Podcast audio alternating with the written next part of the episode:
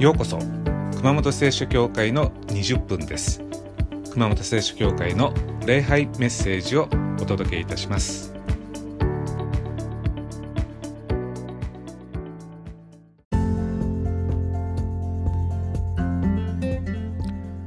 はいこんにちは、えー、日本列島暑くなってまいりました。まあ、梅雨に入ってるとこも多いと思いますけれども、えちめちめして暑い日が続くと思いますけれども、えー、お体をご自愛ください。はい、えー、今日も、え、聖書を読んで始めたいと思います。今日はマタイによる福音書の13章1節から12節マタイによる福音書13章の1節から12節です。お読みします。その日イエスは家を出て湖のほとりに座っておられた。すると大勢の群衆が身元に集まったのでイエスは船に移って腰を下ろされた。それで群衆は皆浜に立っていた。イエスは多くのことを彼らに例え話で話して聞かせた。種をまく人が種まきに出かけた。まいている時道端に落ちた種があった。すると鳥が来て食べてしまった。また別の種が土の薄い岩地に落ちた。土が深くなかったのですぐに芽を出した。しかし日が昇ると焼けて根がないために枯れてしまった。また別の種は茨の中に落ちたが茨が伸びて塞いでしまった。別の種は余市に落ちてあるものは100倍、あるものは60倍、あるものは30倍の実を結んだ。耳のあるものは聞きなさい。以上です。まあ、これはイエス・キリストの例え話なんですけれども、え種が4箇所に落ちたと。で、最初の種は道端に落ちたと。で、道端っていうのはそもそも種が芽を出す場所じゃないんですね。ですから、まあ、鳥が来て食べてしまった。2番目の種は土の薄い土地に落ちたと。まあ、だからこう根が張らないわけです。根が張らないから、水を吸収できません。だから、え日が昇ると枯れてしまったと。3番目の種は茨だらけの土地に落ちたと。まあ、茨が邪魔して伸びることができなかったと。で、これらの種はですね、なぜ実を結ばなかったのか。それは種が落ちた場所が実を結ぶに向いてない土地だったからです。で最後の種は、えー、実を結ぶのにこう向いてる成長に向いてる土壌に落ちました。だから種は芽を出してすくすく伸びて成長して多くの実を結んだということです。で種が育ったのはなぜか。それは土が栄養いっぱい含んでたからであり、まあ、日当たりも良く水はけも良かったと要するに種に必要なものが揃ってたんですね。で今日のお話のタイトルは不毛地帯です。まあ、不毛っていうのは土地が痩せていて、まあ、作物や草木が育たないことですね。まあ、不毛地帯っていうのは種が落ちても何も生えてこないわけです。生えてきてもすぐに枯れてしまうわけです。ですから何の収穫もないわけです。まあ、痩せ細った土地です。で今日お伝えしたいポイントは私たちが不毛地帯になってはいけないではないんですね。逆です。不毛地帯になりましょうというメッセージです。つまり種が落ちても芽が出ない。芽が出てしまっても根が張らない。だからこうしばらくしたら枯れてしまう。で芽が出ても根が張っても茨が邪魔するだからこう実ができないっていうそういうカサカサの不毛地帯になりましょう。えー、3つの不毛地帯があります。まず、茨が生えている不毛地帯です。茨が生えている不毛地帯っていうのは、こう、とりあえず悪い種が落ちると芽が出てしまうんですね。なぜかというと、悪い種が育つ養分があるからです。まあでもありがたいことに、この不毛地帯には茨が生えてるわけです。だから茨が邪魔して実を結べないんですね。この茨が生える不毛地帯っていうのはどういうタイプの人かそれは悪い種が落ちてこう伸びてきたらそれをちょきちょき切ってくれる誰かが周りにいる人です。皆さんの周りに皆さんが何か悪いこと良くないことをしたら注意してくれる人ってのいるでしょうか。あるいは皆さんが悪い習慣を始めたら邪魔してくれる人っていう人がいるでしょうか。そういう人たちが茨です。茨があるってことは大事なことなんですね。皆さんにとって茨は奥さんであったりご主人であったり子供であったり親であったり友達であったりあるいは教会の、えー、仲間かもしれません。でこの茨があることで私たちはこう悪いことに染まらずに済むわけです。悪い種が落ちてもでそして芽を生やしたとしても周りにいるそのいい人たちが私たちのに生えた悪い芽をこう摘んでくれるんですね。で茨っていうのは人であることもありますけれどもあるいは環境とか場所っていうのも茨になります。え教会の礼拝に皆さん行かれると思いますけれども教会礼拝も立派な茨です。平日にですね悪い種が落ちてニョキニョキ伸びてきても、え、礼拝に出ると、えー、礼拝が茨となって枯らしてくれたりするかもしれません。こう私たちがいる環境が良いと悪い種が落ちても成長を邪魔してくれるんですね。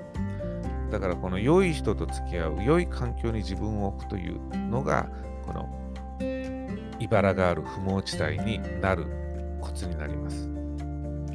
これが茨がある不毛地帯です。で、こういう不毛地帯に私たちがなれれば無敵です。さあ、2番目の不毛地帯は土が薄い岩地の不毛地帯です。まあ、例えば不幸という種が私たちに落ちたとします。まあ、そうするとこう芽が出てしまう。ると私たちは不幸になっていくわけです。あるいはこう嫌なことがあって、えー、落ち込む時もあるわけです。嫌なことという種が私たちの上に落ちることもあります。で、こう芽が出てしまうこともあるわけです。でも私たちがこの土が薄い岩地という不毛地帯だったら、この落ち込みとかイライラっていうのが長続きしないわけです。まあ、もちろん2、3日はぐずぐずするかもしれないけれども、しばらくしたらさっさと忘れて元気になる。なぜか。それはもともと土が薄いからです。土が薄いから悪い種が落ちて根を張ろうとしても張れないんですね。根が張らないからしばらくほっとくと枯れてしまうわけです。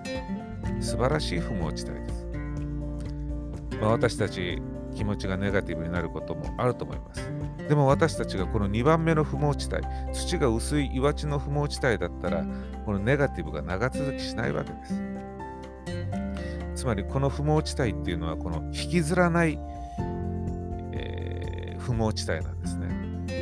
うじうじ考えない不毛地帯なんです。まあ、落ち込んだとしても1日か2日で、えー、さっさとこう気持ちを切り上げて、まあ、頭にきて怒りが湧いたとしてもせいぜい1週間とか恨みつらみがあったとしても1ヶ月ぐらいしか持たないというそういう不毛地帯がこの2番目のこう私たちに悪い種が落ちてでそれがこう芽を出してすくすく成長してしまうのはそれは自分で水をあげてしまうからです。どんな種でも水を注がなかったら伸びないんですね。でもついつい私たちお水をあげてしまいます。お水をあげるっていうのはどういうことか。例えば思い出すってことです。あるいはいつまでも考えるってことです。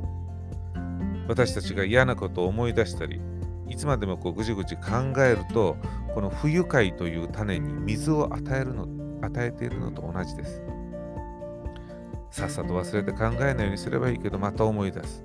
思い出すとまた頭に。これで水一杯です。水一杯注いだ分また飲みます。いつまでも嫌なことを考えるってことは種に水を注いでるのと同じだと思っていただければいいと思いますつまり思い出すということは育ててるということです水を注げば必ず伸びます。そして育てば育つほど根が深く張ります。そうするともっと水をよこせと悪い種は言います。だから私たちはまたもう一回考えてしまう。はい、また2杯目のお水です。2杯目のお水注ぐとまた伸びます水を注げば伸びてしまいます。だから悪い種が落ちたとしても育ててはいけないんですね。落ちた種は枯らしましょう。さあ最後の不毛地帯は道路です、えー、悪い種が落ちても芽さえ出ないイエス・キリストが十字架にかけられた時、まあ、ざまあみろざまあみろとですね悪い人たちが喜んでからかいました。するとイエス・キリストは神に祈って父を彼らをお許しください。彼らは自分が何をしているのか知らないのです。と祈りました。いかがでしょう？こういう心持ち。ここまで来るともう種悪い種が落ちても雑草さえ生えません。イエス・キリストは完全な不毛地帯でありました。私たちが神に根ざして歩む時自分も不毛地帯になれる力を受けます。イエス・キリストがそれを示しています。そしてたまにはですね私たちは茨のような不毛地帯あるいは土が薄い岩地のような不毛地帯にもなれますが時にはもしかしたら道端のような完全な不毛地帯になれるかもしれません。そういう時は種は落ちるだけですすぐ鳥が来て食べてしまいます。こう私たちの上にはですねこういろんな嫌な種悪い種が毎日降ってきます。で普通の人だったら種が落ちたら生えてくるのに私たちには生えてこないようにできたら素晴らしい。と思います。もし生えてこないならば、それ、全く生えてこないならば、それは私たちが道端だからです。まあ、昔は道端にタンポポが咲いてました。まあ、タンポポの種っていうのはこう丸い綺麗なボールみたいになってるんですね。で、子供の頃はタンポポを見つけたら、ふーって吹いて種を飛ばしてました。この世の中っていうのはいろんな種が飛びまくってます。イライラさせること、がっかりさせること、思い煩わせること。こう向こうから種が飛んできて私たちに落ちてくるんですね。まあ、人間生きていたら種が着地するのは避けられません。問題は種が成長するかどうか、実を結ぶかどうかです。実さえ結ばなきゃいいわけです。成長さえしなきゃいいわけです。それが不毛地帯です。世の中の人なら落ちてきたら一発でニョキニョキ生えてドリアンみたいな実を結ぶ種でも私たちに落ちてきたら実を結ばないそうなったら素晴らしいと思います。つまり不毛地帯として生きるわけです。だからまあどんな種でも飛んでこいと。さあ2020年私たちさらに不毛地帯になりましょう。悪い種がまかれどもまかれども何も生えてこない土壌になりましょう。生えない、育たないっていうのは祝福です。なぜなら生えたことがあったから育ったことが悪い種が育ったことがあったから私たち今まで人生回り道をしてきたわけです。でもそんな人生はもう終わりです。不毛地帯であればあるほど心は平和であり、えー、落ち着くことができます。もし悪い種が落ちてきたら思い出しましょう。よしとこの種を枯らしてやろうと。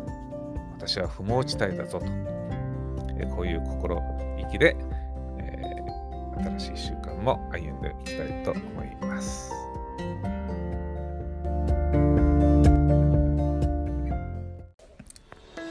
それでは熊本聖書協会の20分はこれまでです。